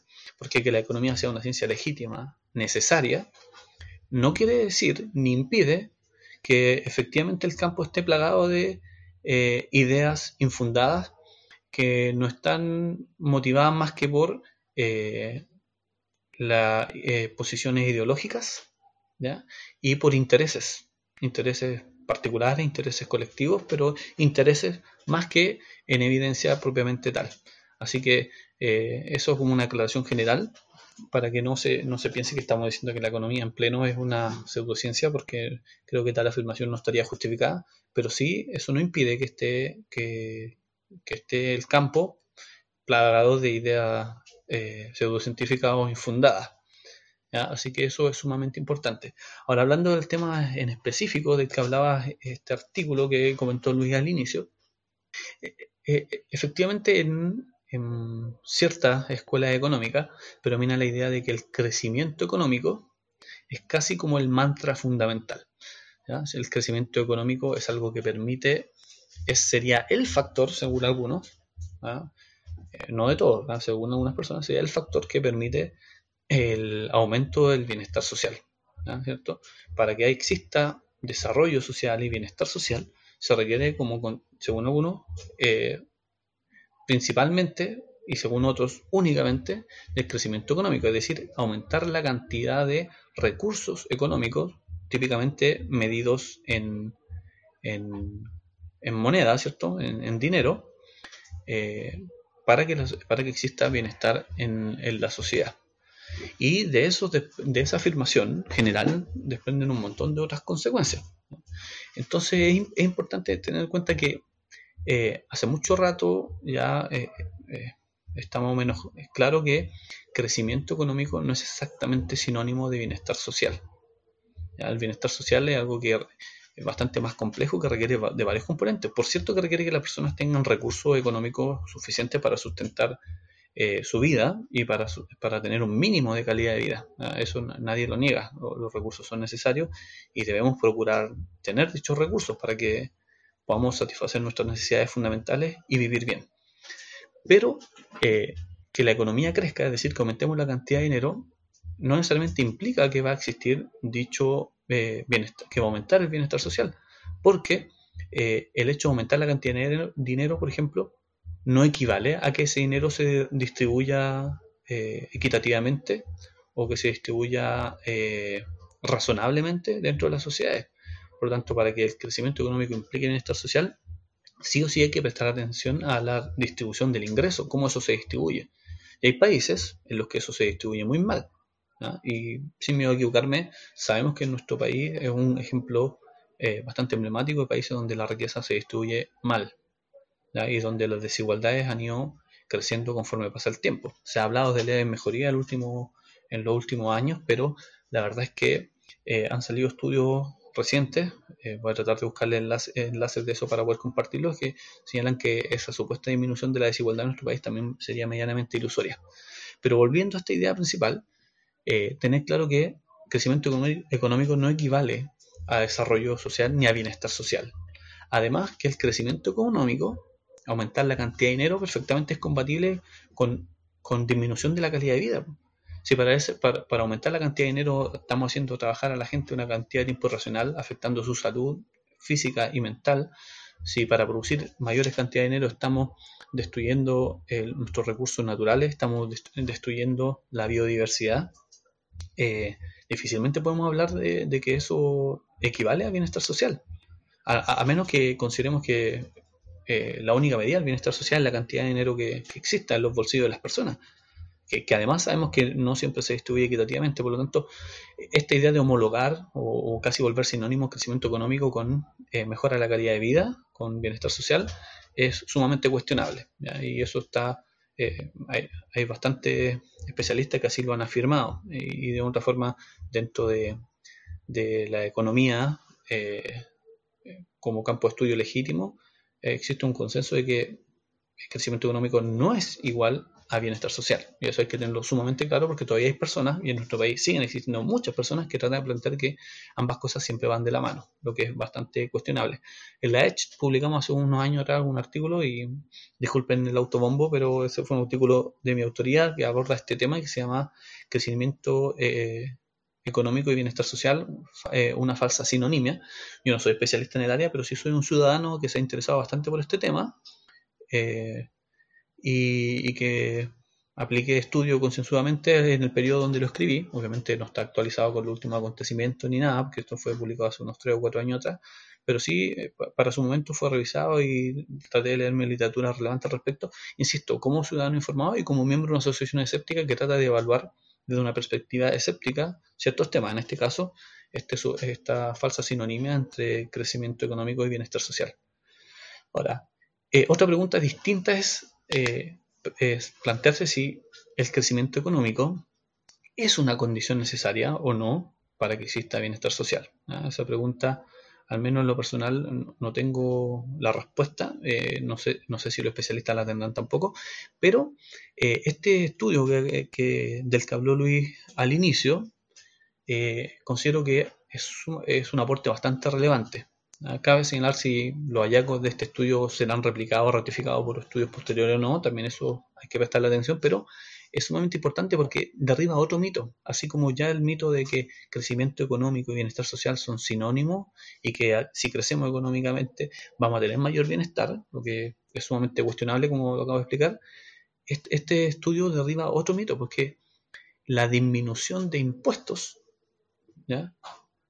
Eh, no solo no generaría bienestar, o es cuestionable pensar, sino que ni siquiera genera crecimiento económico propiamente tal. Es decir, hay personas que dicen, si subimos los impuestos, vamos a hacer colapsar los negocios y, no va a haber crecimiento económico, y como no va a haber crecimiento económico, no va a haber bienestar social, y prácticamente todo se vuelve el apocalipsis. Por lo tanto, la medida razonable, según estas personas, es disminuir impuestos para que si los empresarios estén contentos, puedan invertir, puedan realizar su emprendimiento, puedan generar riqueza y esa riqueza después se distribuye en la sociedad y todos tenemos mayor bienestar. Bueno, resulta que este estudio estaría sugiriendo la idea de que eh, la disminución de impuestos no supuso ni siquiera un mayor crecimiento económico. Así que estaría eh, este estudio de, ser cierto y ratificado y, asumido como parte del consenso eh, en la disciplina económica, eh, vendría a derribar otras de estas ideas que se plantean eh, de manera dogmática y que usualmente suelen ser utilizadas para justificar el statu quo y, el hecho de que las personas más privilegiadas y con mayores recursos en la sociedad eh, no tengan que hacer una mayor contribución social.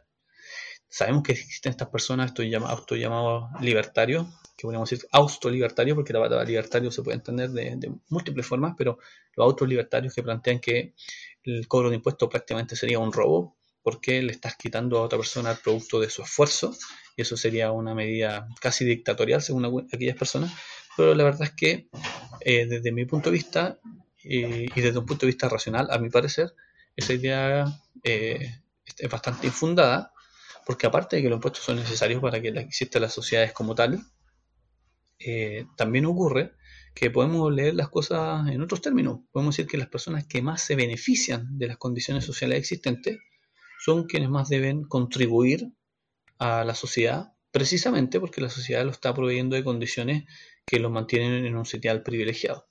Eso sería otra posible lectura que, por supuesto, eh, los autolibertarios con el dogmatismo que los caracteriza no están ni siquiera dispuestos a considerar como, posible.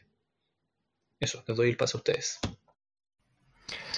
Quería hacer un, alcance. Recordemos lo que Mario Bunge decía al respecto, ¿cierto? Que la economía es, la pseudociencia más peligrosa de todas porque eh, mata a mucha gente, ¿cierto? Gente que muere de pobre, gente que muere de enferma, me refiero de forma evitable, prevenible y administrable económicamente. Y mencionaste la pasada al comienzo, Felipe, el tema del impacto en el ecosistema.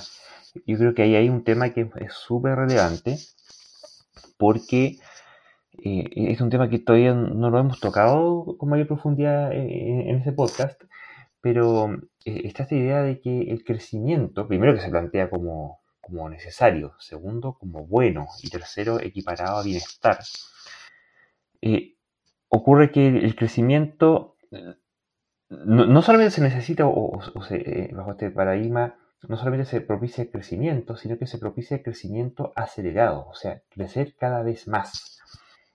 Y resulta que el planeta en el que vivimos, el ecosistema en el que vivimos es un planeta que es finito.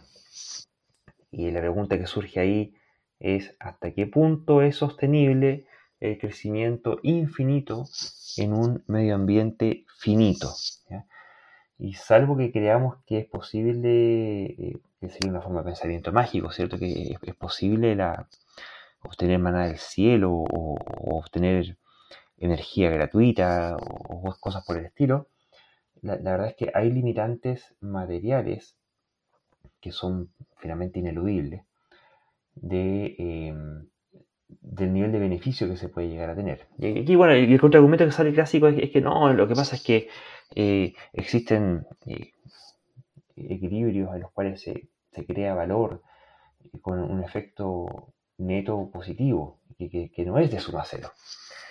Y claro, porque resulta que ahí la, clave está en que hablan de crear valor y la creación de valor es una asignación subjetiva. Entonces uno se puede encontrar extremadísimamente satisfecho con un valor tremendamente gigante a propósito de cosas muy pequeñas eh, eh, desde el punto de vista material. Y al revés, uno puede sentirse tremendamente insatisfecho con una asignación de valor mínima a cuestiones que materialmente son gigantescas. Y claro, hay una posibilidad de creación de valor de suma no cero, o sea, de suma neta positiva eh, en ese aspecto, en la creación de valor, no es la creación de eh, los elementos materiales que eventualmente respalden aquella creación de valor. Y de hecho la pandemia misma que estamos viviendo en este momento, eh, en última instancia es consecuencia de lo mismo.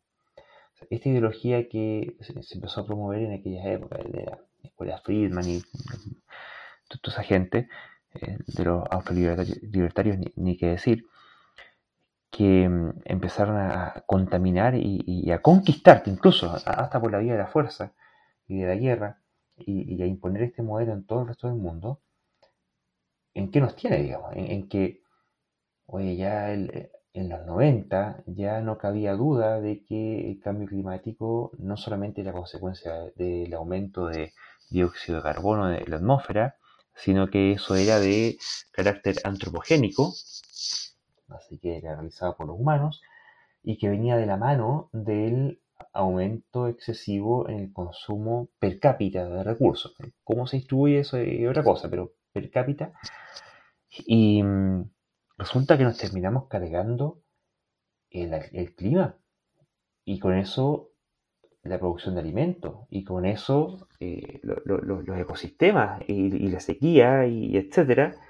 Y por la vía de, eh, y ahí tú Felipe conoces mejor el antecedente, de influencias bien espurias entre eh, las megafortunas del, del petróleo y la influencia en medios de comunicación, incluso en la ciencia en aquella época y, en los políticos, se fomentó una industria, o no solamente una industria, sino que una, una economía mundial sustentada sobre el carbono fósil. Y oye, yo soy medio pesimista al respecto. y yo opino que eh, nos jugamos un suicidio como especie. Y esta misma pandemia que estamos viviendo ahora no, viene de la nada. finalmente es una, es una zoonosis, o sea, el traspaso de, enfermedades desde el medio natural a la humanidad. ¿Y eso producto de qué? Bueno, de que le hemos restado espacio a la fauna silvestre a ritmos pero totalmente acelerados, ya, a esta altura de ya como el 30% de la foresta que, existía hace un par de siglos atrás.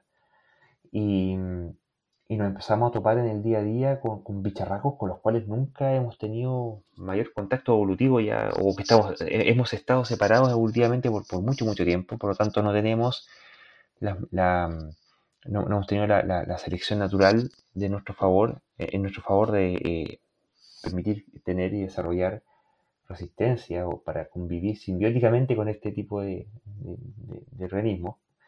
Y ahora nos está matando ya. Y esto va a seguir eh, empeorando. Aquí la cuestión ni siquiera es si acaso va a haber otra pandemia o no. Y la cuestión es cuándo. Y, el cuándo ya no es como antes de que van a pasar muchos, muchos años entre una pandemia y la otra, sino que eh, aquí estamos hablando de que posiblemente no alcance a pasar una década desde esta pandemia y ya estemos enfrentados a otra. Y así como vamos, incluso hasta podríamos llegar a, pensar en que, hay algunos artículos ahí al respecto, de que incluso posiblemente podría llegar a ser el caso de que ni siquiera estemos terminando de salir de esta pandemia y ya nos tengamos que empezar a enfrentar a otra y de forma acelerada. Estas aceleraciones son exponenciales, la depredación, el crecimiento de la población ha sido exponencial, el, consumo de recursos per cápita ha sido exponencial. Les, recomiendo que echen una mirada a este, al índice mundial de recursos, algo así como el World Resources Index, algo así se, llama, que le pone fecha a cuándo, primero, a, cuántos recursos estamos consumiendo per cápita a nivel mundial, y segundo, eh, al menos en aquellos que son renovables y que tienen cierta tasa de renovabilidad, que eh, esa renovabilidad depende de cuánto hay en existencia, cuánto, tenemos en stock. Entonces, en, este sitio, con este índice, ellos lo que evalúan es hasta qué punto nos hemos consumido todo aquello que se ha renovado en el año en qué momento del, año eso ocurre. Eh, vamos en octubre, o al llegar a octubre de cada año, ya hemos consumido todo lo que hemos renovado o que el medio ambiente renovable ha renovado. Y de ahí en adelante vivimos el resto del año comiéndonos el patrimonio natural de lo que teníamos, porque ya nos comimos lo renovado. ¿Y eso qué significa? Que disminuimos el patrimonio. Y como el, producto renovable es, producido a partir del patrimonio natural que tenemos, dado que tenemos menos patrimonio, por lo tanto renovaremos menos.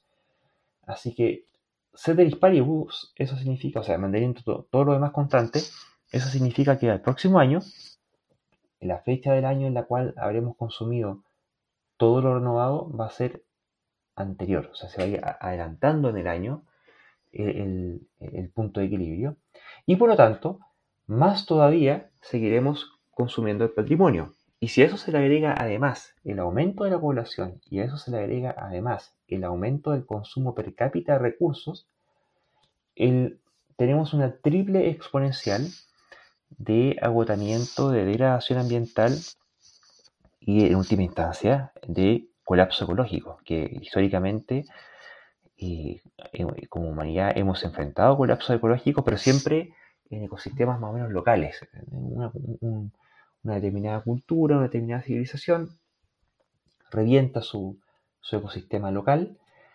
y colapsa la, civilización. Pero como es local, siempre hay un ecosistema un poquito más allá del cual la gente se puede ir y, bueno, y finalmente repetir el patrón, ¿cierto? Subsistir mientras tanto, alcanzar una nueva etapa de prosperidad y nuevamente reventar el ecosistema, nuevamente localmente, pero ahora con una localidad un poco más grande. Y este aumento, este patrón ha seguido lo hemos seguido repitiendo como humanidad hasta el día de hoy, donde ahora ya el patrón de sobreexplotación de recursos naturales es global. Y no hay plan B, no, hay un planeta B. Si, reventamos este planeta, nos reventamos nosotros mismos. Y esa conducta ha sido particularmente fomentada por estas escuelas económicas que han promovido a como de lugar la cornucopía, ¿cierto? Lo que se ha llamado la farra neoliberal, que es la de promover en todo el mundo, en todos los países al mismo tiempo, en todas partes, el crecimiento acelerado, que finalmente ha sido, ya no me acuerdo el número, algo así como el 80% era, ya ni me acuerdo. Eh, eh, bueno, quizás se lo confunde la cifra nacional con la mundial, pero una, una, proporción extremadamente grande de la torta concentrada, pero real, realmente en muy poquitas manos mientras que una gran proporción de la población apenas subsiste. ¿Y a cambio de qué? A cambio de lisa y llanamente llenarnos de mega ricos y ahora dando la posibilidad de tener una sobrevivencia como humanidad sustentable y digna. Mario. Sí, a propósito de tu mención de Bunge, eh, bueno, Bunge iba, digamos, a su crítica fundamentalmente, aparte que, criticaba, digamos, su crítica iba al- a lo que él llamaba la economía ortodoxa, la, la ¿cuánto se llama? La eh, ne- eh, neoclásica, ¿no es cierto? Él, él hacía una crítica a los fundamentos de la, me acordé cuando tú lo estabas mencionando. Él justamente me eh, criticaba esto de que de pensar de que todo recurso natural es inagotable o, o reemplazable. ¿ah? O sea, no sé cómo estaremos eh, para mandar astronautas a poner colonias en otros planetas, pero por ahora seguimos teniendo este, este, mismo, este mismo planeta, como decías tú. Otro, otro supuesto bien, bien interesante, digamos, que él criticaba era este de que todos los seres humanos somos básicamente egoístas. Y bueno, este, este supuesto viene de, de Adam Smith, ¿no? Adam Smith escribió su libro este, mm, La riqueza de las naciones, y usó como bibliografía un, un- libro re interesante de un, de un tipo de la época que era Mendeville. Él, eh, él escribió un libro que se llama La fábula de la abeja o Vicios privados y beneficios públicos. En el fondo, lo que él hacía en forma satírica era, mm, ver la utilidad que, social que producía el egoísmo. O sea, mientras yo más, más vicioso era, digamos, más gastaba en ese vicio por lo tanto eso generaba que otros tipos ganaran dinero. O sea, si yo era un, algo así como borracho, digamos, eso hacía que la persona que, tenía la licorería ganaba más y la persona repartía el dinero entre, entre, entre sus proveedores o qué sé yo. E- ese era otra, otra, otro supuesto, eh, este de que los humanos somos económicamente racionales. Bueno, este supuesto eh, es bien interesante porque fue echado abajo eh, en, el, en el año, bueno, el señor Kahneman recibió el premio Nobel a propósito de esto en el año 2002. ¿m? Y en este caso les sugiero leer la, la obra de él, que es Pensar rápido, pensar despacio. Eh, ellos desarrollaron junto a, a Amos Tversky, eh, desarrollaron la- una teoría que se llama la teoría perspectiva, y, y- y en el cual los, los ¿cuántos se llaman? Los, los, los individuos nunca toman decisiones en, en base a cosas eh, irracionales, sino que justamente lo que mencionaba anteriormente, que normalmente se toman en base a otro tipo de, de cosas que no tienen nada que ver con la racionalidad. Incluso se emplea mucho, se emplea mucho lo heurístico ¿ah? y, la, el- cosa, el acortar, que puede ser bien o puede estar absolutamente equivocada. Entonces ya el, est- este supuesto fue, fue ¿cuánto se llama? Echado abajo en el año 2002. Entonces aquí hay una serie de cosas que, que, que ¿cuánto se llama? Que en definitiva hay que cambiar. Y, y- y- pienso que hay oportunidades de cambio. De hecho, este premio Nobel del año 2002, el señor Kahneman, ya tiene, hay un cambio ya en, en esa, en esa visión.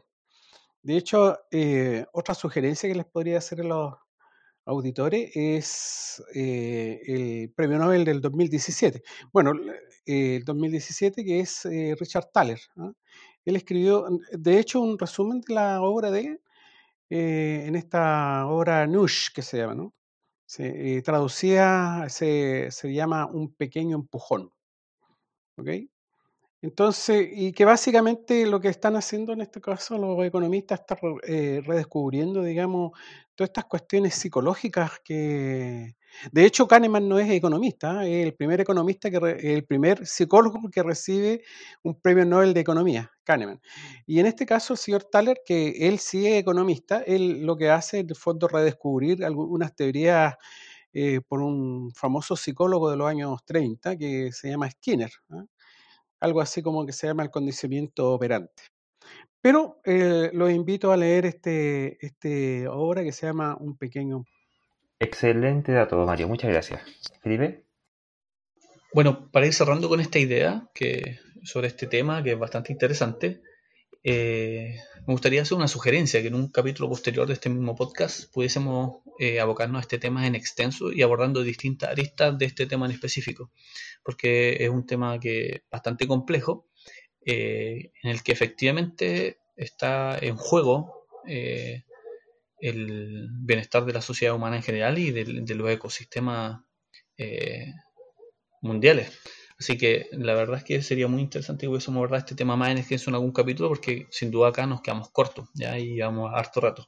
Pero para ir cerrando este tema en específico, eh, yo solo quería agregar que las palabras exactas de Mario Bunge era que de todas las pseudociencias, la más peligrosa es la teoría económica ortodoxa. O sea, él no habla de que la economía en su totalidad sea eh, una pseudociencia, sino que se refiere a la teoría económica ortodoxa en específico. Y es muy, incluso yo matizaría lo que, lo que otros expertos en el área también le han criticado a Bunge respecto de esta misma afirmación, que no todos los componentes de la teoría económica ortodoxa son pseudocientíficos, sino que eh, alguna idea en específico, como algunas de las que el mismo Bunge criticó en su momento, sí lo son. Entonces, como, solo como para matizar. Ahora, volviendo un poco a la génesis de esta discusión, es muy importante entender que eh, la economía es un campo disciplinar legítimo e importante y necesario. Hay muchas cosas que se juegan eh, en el hecho de que sepamos, eh, obtengamos conocimiento fiable sobre las dinámicas económicas. ¿Por qué? Porque precisamente la economía, ya como actividad humana, es sumamente relevante para efectos de pensar en el bienestar de las sociedades humanas y para pensar también en, el, en la viabilidad de la actividad humana en el tiempo, sobre todo eh, considerando su repercusión en, el medio ambiente y el ecosistema. Eh, esta idea de que crecimiento económico es igual a bienestar ya ha sido sumamente criticada. Este nuevo estudio del, del que partimos hablando critica esta otra idea de que eh, la reducción de impuestos es algo necesario para aumentar el crecimiento económico y como algunos suponen que crecimiento económico es sinónimo de bienestar, la verdad es que eh, se cuestiona esta idea de que la disminución de impuestos produce mayor crecimiento y por lo tanto mayor bienestar. Eso, eso es sumamente importante. Pero lo que acaba de manifestar Luis y de lo que hemos hablado y que comentó en extenso, es que todo esto también tiene mucha relación y vínculo con el cambio climático, con el medio ambiente y con la continuidad de la especie. O sea, eh, así de serio es este tema y, así de serio es prestar atención a las dinámicas eh, económicas y eh, cómo impactan en el mundo y en la naturaleza. Porque no se trata solo de que cada vez necesitemos utilizar más recursos materiales. Se habla del valor subjetivo, pero el, valor subjetivo no, no puede ir desvinculado del consumo de recursos materiales. De lo contrario, estaríamos cayendo en una especie de dualismo psiconeural donde consideramos que existe el alma y desconectada del cuerpo, que es una de las formas de, dualismo. Eh, la verdad es que independientemente de que exista también componente subjetivo en la asignación de valor, eso no quiere decir que eh, el crecimiento económico no vaya a requerir permanentemente ingentes cantidades de recursos materiales, incluso cuando nosotros seamos capaces de reciclar eh, cada vez más. Aún así, si la economía sigue creciendo, eh, el reciclaje puede ir eh, ralentizando un poco la utilización total de recursos, pero va a llegar un momento en que no se puede ralentizar de todo. Quizás ese momento esté muy lejos, pero debemos entender que con recursos finitos, sí o sí, la dinámica de crecimiento ha de tener término en algún momento. Precisamente porque no es posible hacer crecer la economía e incluso el valor, por muy componente subjetivo que tenga, sin la utilización de recursos materiales. Eso por un lado. Y Luis también decía que en esto se jugaba el, bienestar de la especie y la continuidad de la especie humana y hablaba de una especie de suicidio. La verdad es que eh, esa metáfora es muy, eh, muy fuerte, pero no por ello deja de tener sentido. Pero incluso podríamos decir que ni siquiera se trata de suicidio, podríamos, ampliando la metáfora, decir que se trata de un parricidio, porque nos, nos suicidaríamos, pero en el camino asesinando a un montón de otras especies y, buena parte de la biodiversidad. Así que la verdad es que eh, Si un suicidio ya puede ser considerado algo triste y lamentable, al, al parecer podría ser más triste y más lamentable que eso. Así es, parecía. Porque la carga vital que hemos puesto sobre las futuras generaciones tendrá un costo que pagarán efectivamente con su vida. Así que bueno, les agradecemos vuestra compañía, Felipe y Mario. Bueno amigos, eh, vamos a dejar hasta acá y si ustedes han tenido la paciencia de escucharnos hasta ahora, eh, les damos las gracias. Hemos estado lateando un buen rato y será hasta la próxima grabación. Sí, también me despido de nuestros auditores y eh, agradeciendo una vez más que eh, escuchen nuestro programa, que lo compartan, que lo difundan y sobre todo que hayan permanecido tanto tiempo porque este programa se nos alargó bastante. Eso, hasta luego. Un saludo y cuídense. ¿ah? Eh, ya falta poquito para que se vacune todo el mundo. Me imagino yo que en unos par de meses ya estamos así, así que sigan lavándose las manos, usando mascarilla y cuídense. Muchas gracias. Así es como damos término a este capítulo de Escépticos del Masacar. Le agradecemos a todos nuestros auditores y auditoras y por vuestra compañía y les esperamos en la próxima oportunidad. Un abrazo a todos. Hasta luego.